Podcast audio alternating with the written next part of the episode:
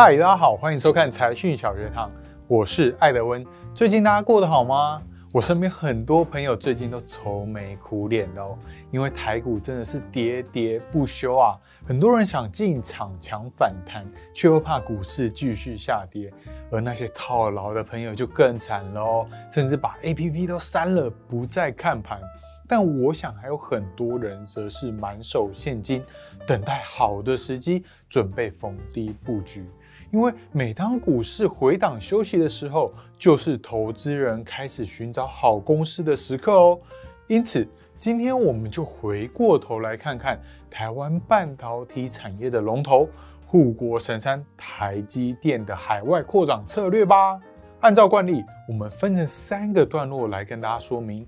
首先，第一段是台积电海外扩厂的计划；接着，第二段再跟大家解释台积电的三个战略目的；最后一段则会谈一谈半导体产业的未来变局。就让我们开始吧。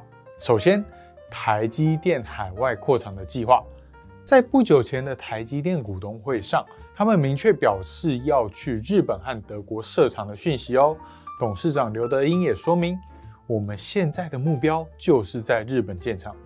另外，对于德国设厂的部分，他也说到，在做认真的评估，但现在还是属于早期的阶段了。但是对于海外设厂疑虑，大家第一个想到的问题就是成本，因为海外生产的成本比较高嘛，会降低台积电的毛利率，因此。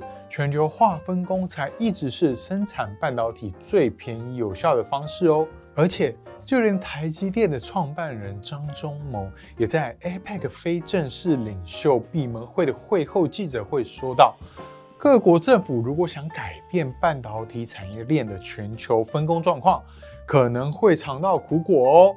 很可能花费数千亿和很多时间后，结果将会是不能自给自足。”有成本很高的供应链，咦？那这样的论述不就跟前面说的台积电要海外设厂相互矛盾吗？于是现场马上有记者提出这样的问题询问张忠谋哦，而他也回应说，这中间没有冲突，他们要做的是目前需要做的事情，而我说的则是目前应该要做的事情，理想的做法也应该被表达。虽然现在的趋势是很多国家要求在自己的国家制造，但是这还是一个起端。如果我们能及时提醒，如果没有任何人讲任何话，可能会发展到相当可怕的状况哦。也就是说啦，虽然各国都想要发展半导体产业，并希望台积电到海外扩厂，但这会带来成本上升等等相关的风险。那既然有这些问题，而且半导体的技术还有国家安全的疑虑哦。那么台积电为什么依然要去日本甚至德国设厂呢？让我们进入第二段，一起来看看台积电的三个战略目的。首先，第一个抢先卡位，什么意思呢？对于台积电来说，美国是最大的市场，第二则是中国，而这两国台积电都已经有了大型的投资计划。也就是已经先卡住了两大市场中先进晶圆制造者的角色，然后再前往日本和欧洲设厂，把第三与第四大市场未来的波动风险也都降低。尤其是今年各国都针对半导体产业规划了补贴政策，台积电趁着现在到海外扩厂，更能因应未来产能过剩的淘汰赛哦。第二。德国和日本有半导体材料与设备的领先地位，像是艾斯摩尔的曝光机就要依靠德国的镜头才能生产，而日本的信越化学更是全球细晶圆的龙头哦。如果台积电在这两个国家建立相关的合作供应链，那或许就有可能能突破技术障碍，切入新的领域啊。第三，利用国际化的布局来解决缺水。缺电、缺人才的困境，以目前台积电在台湾的状况，缺水、缺电的压力我们都知道。但少子化导致人才供应的速度赶不上扩厂的速度，其实也是一个隐忧。因此，接下来投资人不妨持续观察台积电的毛利率是否能维持五成，以及各国是否真的会像美国一样将半导体进行在地化生产？如果会的话，那么海外厂的产能比例和国内相比，是否又会大幅的提升？这些都是值得留意的重点哦。好，最后一段，我们来聊聊半导体产业未来的变局。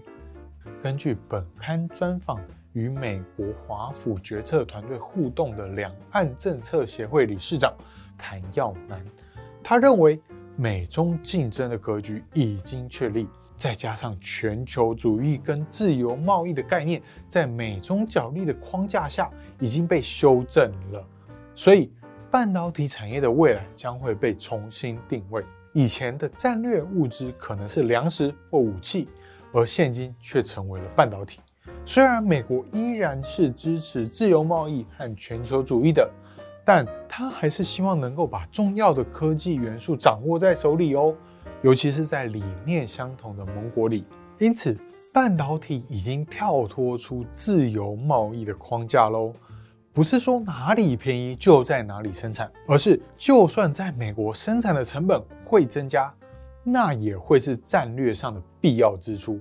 所以，台积电跟台湾需要在战略上重新检视自己。以前台积电是由台湾政府和荷兰飞利浦出资成立的嘛？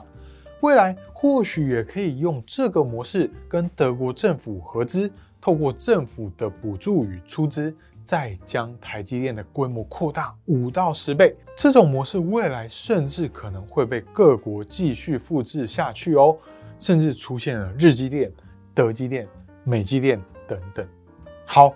以上的内容整合自财讯六百三十九期与六百四十期的专栏内容，由我们的科技天王副总编辑林宏达撰写的。有兴趣的朋友可以点击影片下方的链接，我会把文章链接放在置顶留言。